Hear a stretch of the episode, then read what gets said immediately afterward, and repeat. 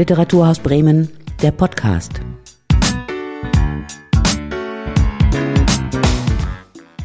Ja, heute mit Silke Behl und mit Dr. Andreas Bovenschulte, Bremens Bürgermeister, Senatspräsident, außerdem auch Kultursenator. Wir sind in seinem herrlichen Büro hier im Bremer Rathaus. Guten Tag. Herr Bovenschulte. Ich freue mich, dass wir heute über Literatur sprechen oder worüber auch immer. Wir haben ja schon mal über Literatur gesprochen gemeinsam. Ich weiß nicht, ob Sie sich erinnern. Ich glaube, das war eine Ihrer ersten Amtshandlungen als Kultursenator, als Sie hier in Bremen die globale eröffnet haben zum Thema Transit. Und ich kann mich noch ganz genau erinnern, wie elektrisiert das gesamte Publikum war. Es gehen ja immer ein paar hundert Leute in den Rathaussaal. Das ist ja schon eine Veranstaltung, aber warum elektrisiert? Ich glaube, das Publikum war elektrisiert, weil sie erstens freigesprochen haben und zweitens sich als begeisterter Leser geoutet haben und auch als kenntnisreicher Leser. Äh, gut, das müssen andere beurteilen. Ich erinnere mich noch gut daran, natürlich bei dem Thema Transit, äh, da gibt's so viele literarische Bezüge. Dann fällt einem natürlich sofort Anna Segers Roman ein, was nicht besonders originell ist. Aber ich habe damals tatsächlich äh, mich mit dem Thema sagen wir, auch im Vorfeld auseinandergesetzt, nochmal, weil es mich auch wirklich interessiert hat. Und ich fand die Veranstaltung ganz wunderbar und äh, jetzt weniger meiner Redebeiträge wegen, sondern der anderen Beiträge, die, die an dem Abend gehalten wurden. Und ich muss sagen, hochinteressant. Es ist eigentlich schade, dass das jetzt in Corona-Zeiten äh, verschoben werden musste. Aber aufgeschoben ist ja nicht aufgehoben zum Glück. Nein, kommt bestimmt alles wieder. Und ich habe elektrisiert gesagt, weil natürlich das bemerkbar war, dass jetzt ein Bürgermeister und Senatspräsident die Feder übernimmt, der ja ein begeisterter Leser ist. Ich würde ganz gerne mal ein Stück mit Ihnen zurückgehen. Ähm, jetzt, ja, wir trinken Kaffee, das dürfen wir, das ist wunderbar. Man hörte gerade die Kaffeetasse von Herrn Bovenschulte. Ja, wenn wir zurückgehen, können Sie sich an Ihr erstes prägendes Leseereignis oder Erlebnis erinnern? Also die prägenden Leseereignisse, ich habe wenn ich mal überlege, waren natürlich vorgelesene Sachen, ist klar. Man kriegt vorgelesen, bevor man. Und ich glaube, ganz prägend, äh, das war mit meinem, mit meinem Bruder damals zusammen, das Vorlesen war tatsächlich Urmel. Also Urmel war für mich sozusagen das erste richtig prägende Leseereignis. Wir hatten natürlich auch vorher mit Sicherheit irgendwelche anderen Kleinkinderbücher, aber Urmel, weiß ich noch, das war ganz groß und ganz großartig. Und äh, ja, so ist das. Ne? Damit fing es an. Dann kommt ja irgendwann die Zeit, wo man sich die Lesestoffe selbst äh, aussuchen kann. Wie ging das dann weiter für Sie? Wie ging das weiter? Ähm, na gut, an eine Sache, das war, ähm, das war so mit zwölf, dreizehn vermute ich, da hat mich absolut fasziniert, wer die Nachtigall stört von Harper Lee. Und äh, das war natürlich auch so, glaube ich, im Rückblick, weil ja die, die, die jugendlichen Protagonisten waren, glaube ich, ungefähr dann in dem Alter auch. Und das hat mich natürlich fasziniert. Und gleichzeitig äh, ist das Buch ja sozusagen von Gerechtigkeitsempfinden sprachen. Ich glaube, ich habe nicht die politische Dimension damals vollständig verstanden, aber das ist ja auch auf einer elementaren Ebene zu verstehen als Frage Durchsetzung von Gerechtigkeit und das spricht einen in dem Alter, glaube ich, sehr an. Also war ich absolut fasziniert davon und und dann zwei, drei Jahre später, äh, mit 14 eher, das hat mich, glaube ich, am meisten sogar beeinflusst literarisch, auch wenn es vielleicht nicht das, das größte literarische Meisterwerk ist, musste ich im Schulunterricht ein Referat über Im Westen nichts Neues machen von Remarque. Und das hat mich umgehauen, das Buch, das muss ich wirklich sagen. Ja, das ist die Kriegserfahrung von Remarque. Das ist auch ein, ja, vielleicht literarisch nicht so unglaublich hochwertiges Werk, aber politisch und historisch sehr interessant. Politisch und historisch interessant. Und ich muss sagen, dass die Bilder und die, die Sprache trotzdem haben sich so eingeprägt. Und ich weiß auch noch, dass ich es sozusagen, dass ich beim Vortragen in der Schule fast in Tränen aus gebrochen bin, weil wir mussten dann immer, da hat unser Deutschlehrer uns gut dabei, äh, beigebracht, wir mussten dann immer natürlich auch Zitatstellen haben und ich fand, das war, also das hat mich so erfasst und würde ich sagen, aber auch politisch so geprägt. Ich würde sagen, das war das prägendste Leseereignis meiner Jugend, das muss ich sagen. Es ist interessant, äh, wie Sie das ähm, so in der Rückschau betrachten, weil ich glaube, man hat ja im Geschichtsunterricht in der Schule und auch über die Medien schon sehr viel erfahren können über Kriegsereignisse, Zahlen, Fakten und so weiter. Aber Literatur spielt da nochmal eine ganz, ganz andere Rolle. Das ist so, also mir war der Erste Weltkrieg bekannt, aber wenn man den letzten Satz nimmt, er starb an einem Tag, der so ruhig war dass äh, im Heeresbericht nur ein Satz stand, im Westen nichts Neues, dann haben sie die Tragik und das Elend des Krieges in einer Art und Weise auf den Punkt gebracht. Das kann keine, kann keine nicht fiktionale Geschichtsschreibung, sondern das ist das ist richtig tiefe Emotionalität. Und nun will ich nicht sagen, dass Literatur nur Emotionalität ist. Literatur ist viel Reflexion. Literatur kann sehr konstruiert sein und kann durchkomponiert sein. Also ich bin kein Anhänger des Unmittelbarkeitsdogmas der Literatur nach dem Motto, sprich die Gefühle an und nicht den Verstand. Das wäre ja auch Unsinn. Aber trotzdem fand ich damals und finde heute immer noch, das ist eben ein großer Unterschied zu einer historisch-politologischen Aufarbeitung eines Ereignisses und ein ganz eigener Zugang zur Realität. Klingt banal, ist aber so. Es ist ein eigener Zugang zur Realität und auch zur Geschichte.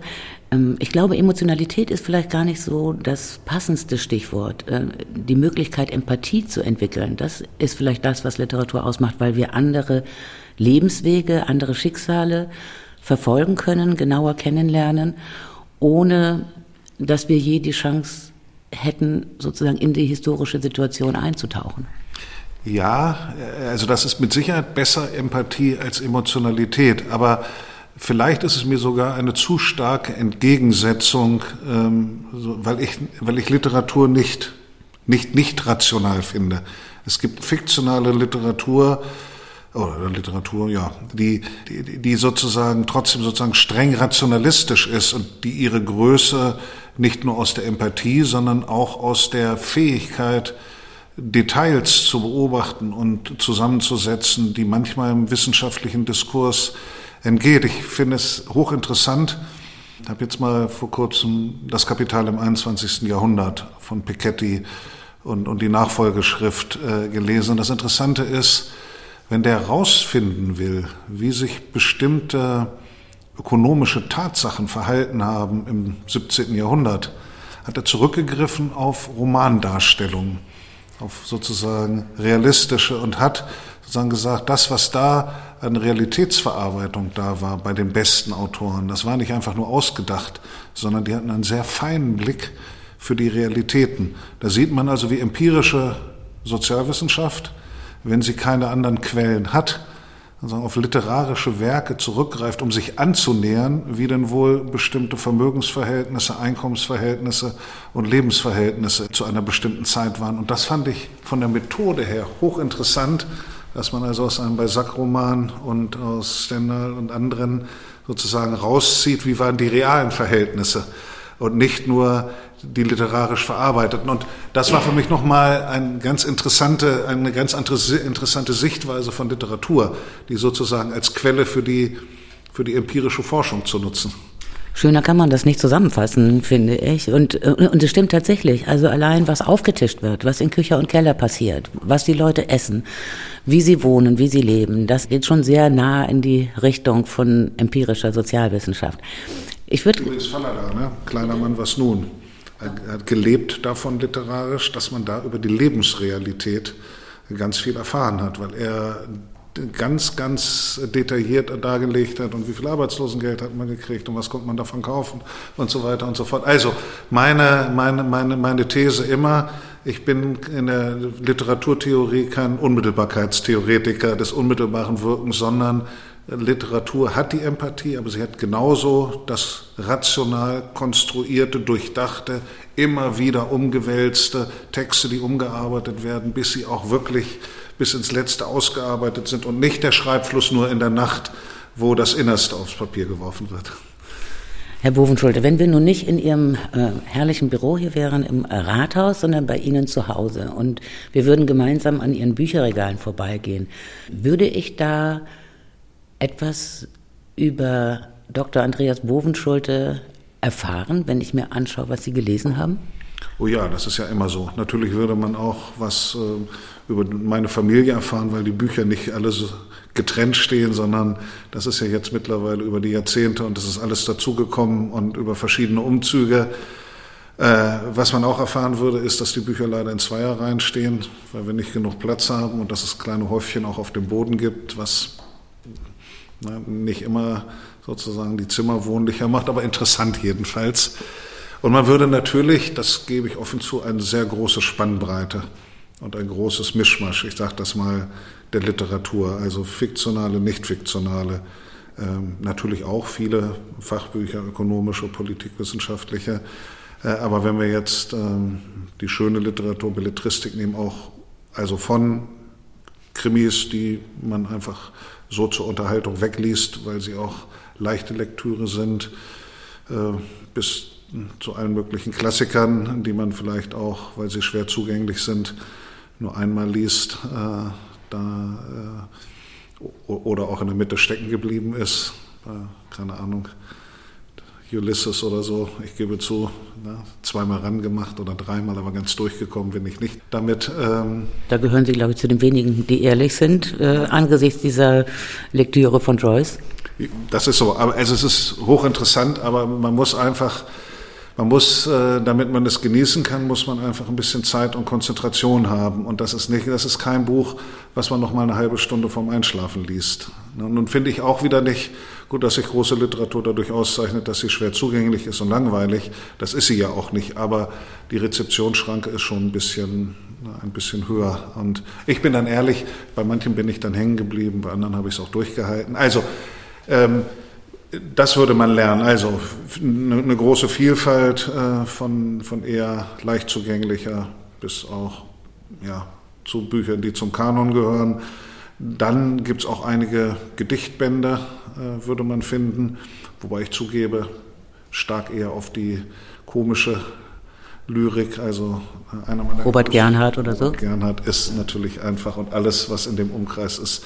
Damit bin ich groß geworden und die, die Sprachspiele und das hat mich, also die neue Frankfurter Schule, muss sagen, das hat mich schon sehr, sehr geprägt. Das ist, ist etwas äh, bis heute, alles was in diese Richtung geht und natürlich dann, was drumherum ist, Morgenstern und Ringelnatz und aber natürlich auch noch andere das macht einen ganz großen Teil meines literarischen Interesses aus. Was ich jetzt mitnehme, ist eine große Bandbreite, ein riesiges Spektrum und eine große Leidenschaft. Kommen wir nochmal auf Bremen zurück. Ähm, während Ihrer Eröffnungsansprache hier im Rathaus, anlässlich der Globale, da haben Sie auch schon ins Gespräch gebracht äh, Bremens Bewerbung zur City of Literature. Ähm, Bremen verfügt ja auch über ein ähnlich breites Spektrum an literarischen Aktivitäten, an Institutionen, an Festivals und so weiter. Was würden Sie sagen, was ist Ihr Anstoß, Ihre Triebfeder gewesen, das jetzt weiter zu betreiben? Womit kann Bremen glänzen? Also das ist ja so, man würde jetzt, wenn man, wenn man von draußen reinguckt auf Deutschland, dann würde man nicht als allererstes sagen, dass Bremen die Hauptstadt der deutschen Literatur ist, weil keiner jetzt, also wir haben hier wichtige Verlage, wir haben wichtige Autoren, aber man würde möglicherweise doch noch äh, von der Bedeutung her und von, von dem Sitz der Verlage, von der wirtschaftlichen Potenz zunächst fälschlicherweise auf andere Städte vielleicht kommen. Aber wenn man dann genauer hinguckt, dann sieht man ja in Bremen eine unglaublich reiche Literaturszene und unglaublich viele Anknüpfungspunkte, was bloß so viele Leute gar nicht wissen, dass wir einen der bedeutendsten Literaturpreise haben mit dem Bremer Literaturpreis. Und wenn man sich mal zum Beispiel die Mühe macht, runterzugucken äh, über die Jahrzehnte, wer hier den Bremer Literaturpreis bekommen hat und welche bedeutenden Autorinnen und Autoren, welche Rolle das gespielt hat und auch noch spielt, welche Kontroversen übrigens damit auch verbunden waren, dann, dann ist allein das schon ein Zugang, wo man sagt, wow. Und wenn man sich dann von da ausgehend weiter beschäftigt über die vielen dezentralen Initiativen, die vielen Autorinnen und Autoren, dann merkt man, was es hier für viele Schätze gibt und dass der erste Blick, den jemand hätte, die oder der von außen auf Deutschland gucken würde und Bremen vielleicht nicht sofort in der ersten äh, Reihe sehen würde, dass der Blick zu korrigieren wäre. Und damit wir diesen Blick korrigiert kriegen und das auch sichtbarer machen, weil wir können ja nichts erfinden neu durch City of Literature, sondern wir können das, was da ist, fokussieren, zum Ausdruck bringen, stärker sichtbar machen und dadurch zusätzliche Impulse setzen. Äh, und deshalb unterstütze ich das so. Das wäre ja ein völlig hilfloses Unterfangen, wenn man glauben würde, man könnte durch City of Literature etwas schaffen, was nicht da ist. Sozusagen durch den Akt des City of Literature. Aber das ist ja nicht so. In Bremen ist ja ganz viel da. Und das muss man zusammenbringen. Das muss man sichtbarer machen und dadurch ein, habe es eben schon gesagt, zusätzlichen Impuls geben. Und wenn man sich das deutlich macht, dann sieht man, das ist genau richtig, äh, dass wir das versuchen. Das sichtbar zu machen, glaube ich, auch ist sehr wichtig, denn Bremen ist in der Literatur auch so etwas wie ein gallisches Dorf. Hier passiert vieles, was gar nicht so äh, wahrgenommen wird, vielleicht außen, ähm, nämlich auch ein sehr breites Spektrum. Wir haben eine große Internationalität, wir haben Verbindungen in Europa en masse, wir haben auch Verbindungen in die Welt mit vielen Aktivitäten, die wir haben. Wir haben Unterhaltsames, Edutainment haben wir. Wir haben große Projekte für Kinder, für Schüler, die auf ganz besondere Art und Weise an die Literatur herangeführt werden. Das ist etwas, was ich in anderen Städten, und ich komme relativ viel rum, muss ich sagen, was ich in anderen Städten so nicht unbedingt beobachten kann. Ja, das ist so. Ähm, die, die Breite ist unglaublich und durch die soziale Nähe ist es ja auch so, dass man selber dann auch wenn, wenn ich jetzt ja nicht in literarischen Zirkeln verkehre, aber na, dann stellt man fest, dass ein alter Kumpel, der mit dem man zusammen die Kinder in den Kindergarten geschickt hat, dass der jetzt den deutschen Jugendbuchliteraturpreis bekommen hat, wie Wilke Mehling. Und das, das macht Bremen aus. Und dann ruft man ihn und sagt, Mensch, Will, das ist ja mal eine schöne Sache, dass na, noch vor, äh, vor 20 Jahren die Kids in den Kindergarten gebracht zusammen und hat auch schon so ein bisschen geschrieben und jetzt hat sich das so entwickelt.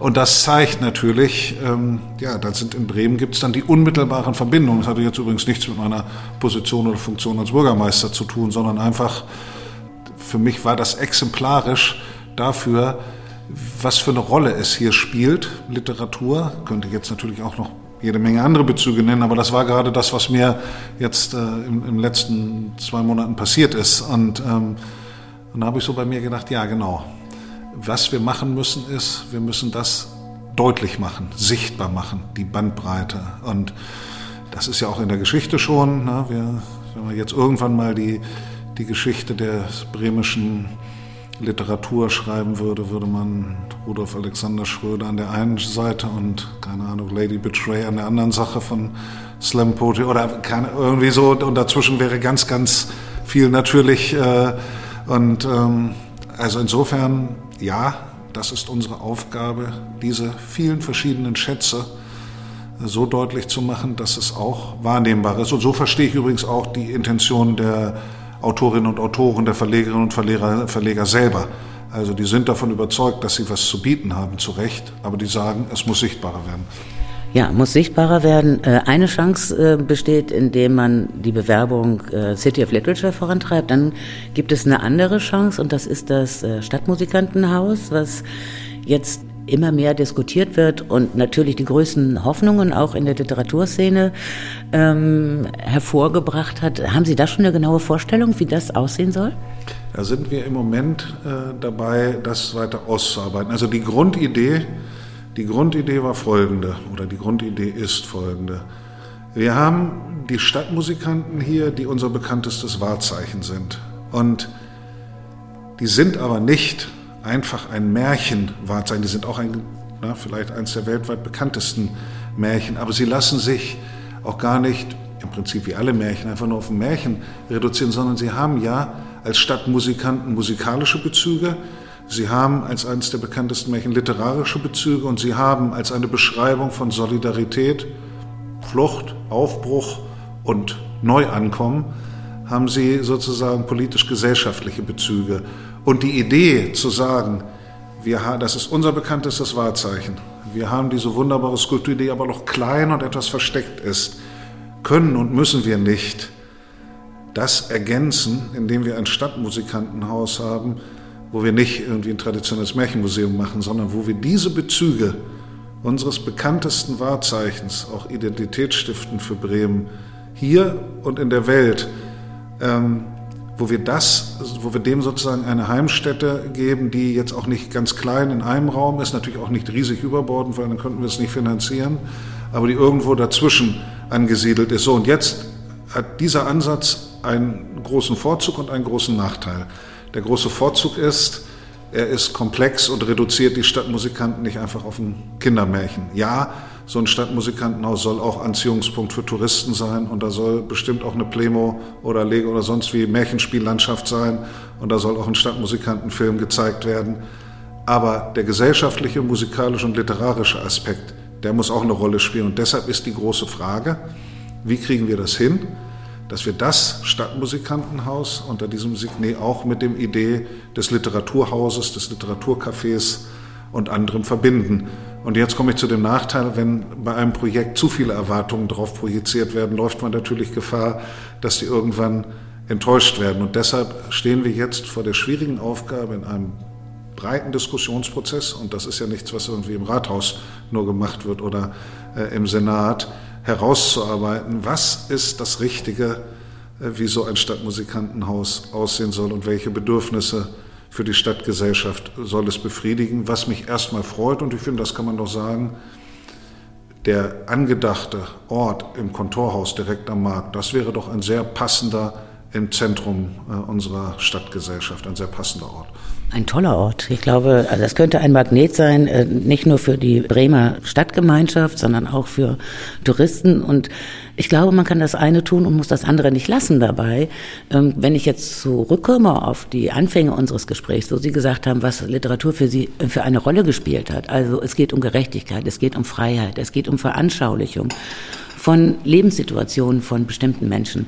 Da haben wir die ganze Bandbreite, da kann man so viel sichtbar machen, was glaube ich auch über ein Café hinausgehen würde. Man müsste einen Ort haben, wo sich auch möglichst viele Leute treffen können, die hier das Rad am Laufen halten. Genau, ich wollte jetzt auch nicht falsch verstanden werden. Ich wollte damit zum Ausdruck bringen, ähm, also, es wird irgendwie, es wird bestimmt durch räumliche und finanzielle Rahmenbedingungen geben, aber auf der anderen Seite ist das ein Projekt, was jetzt ich sage jetzt auch gemeinsam, was entwickelt werden muss. Das ist nichts, was man autistisch mal eben vorgibt, damit diese Bezüge auch möglichst gut werden, weil das soll sich auch einbetten in die gesamte, äh, sage ich jetzt mal, Kultur, auch Tourismus, aber auch Kultur, Literatur, Musiklandschaft, weil das wäre ja sonst ein Fremdkörper und genau das soll es ja nicht sein, sondern es soll eingebettet, es soll getragen werden, es soll übrigens auch nicht als Konkurrenz zu bestehenden Dingen gesehen werden, sondern es soll, so meine Hoffnung, begriffen werden als etwas, wow, da schafft es Dinge sichtbarer zu machen und zwar im Zentrum sichtbarer zu machen. Und ich hoffe sehr, dass das insgesamt die Haltung ist, die die Diskussion prägt. Also keine abgrenzende, na, was soll denn das, sondern eine, nutzen wir die Chance, versuchen wir, diesen Ansatzpunkt zu was möglichst Gutem zu machen.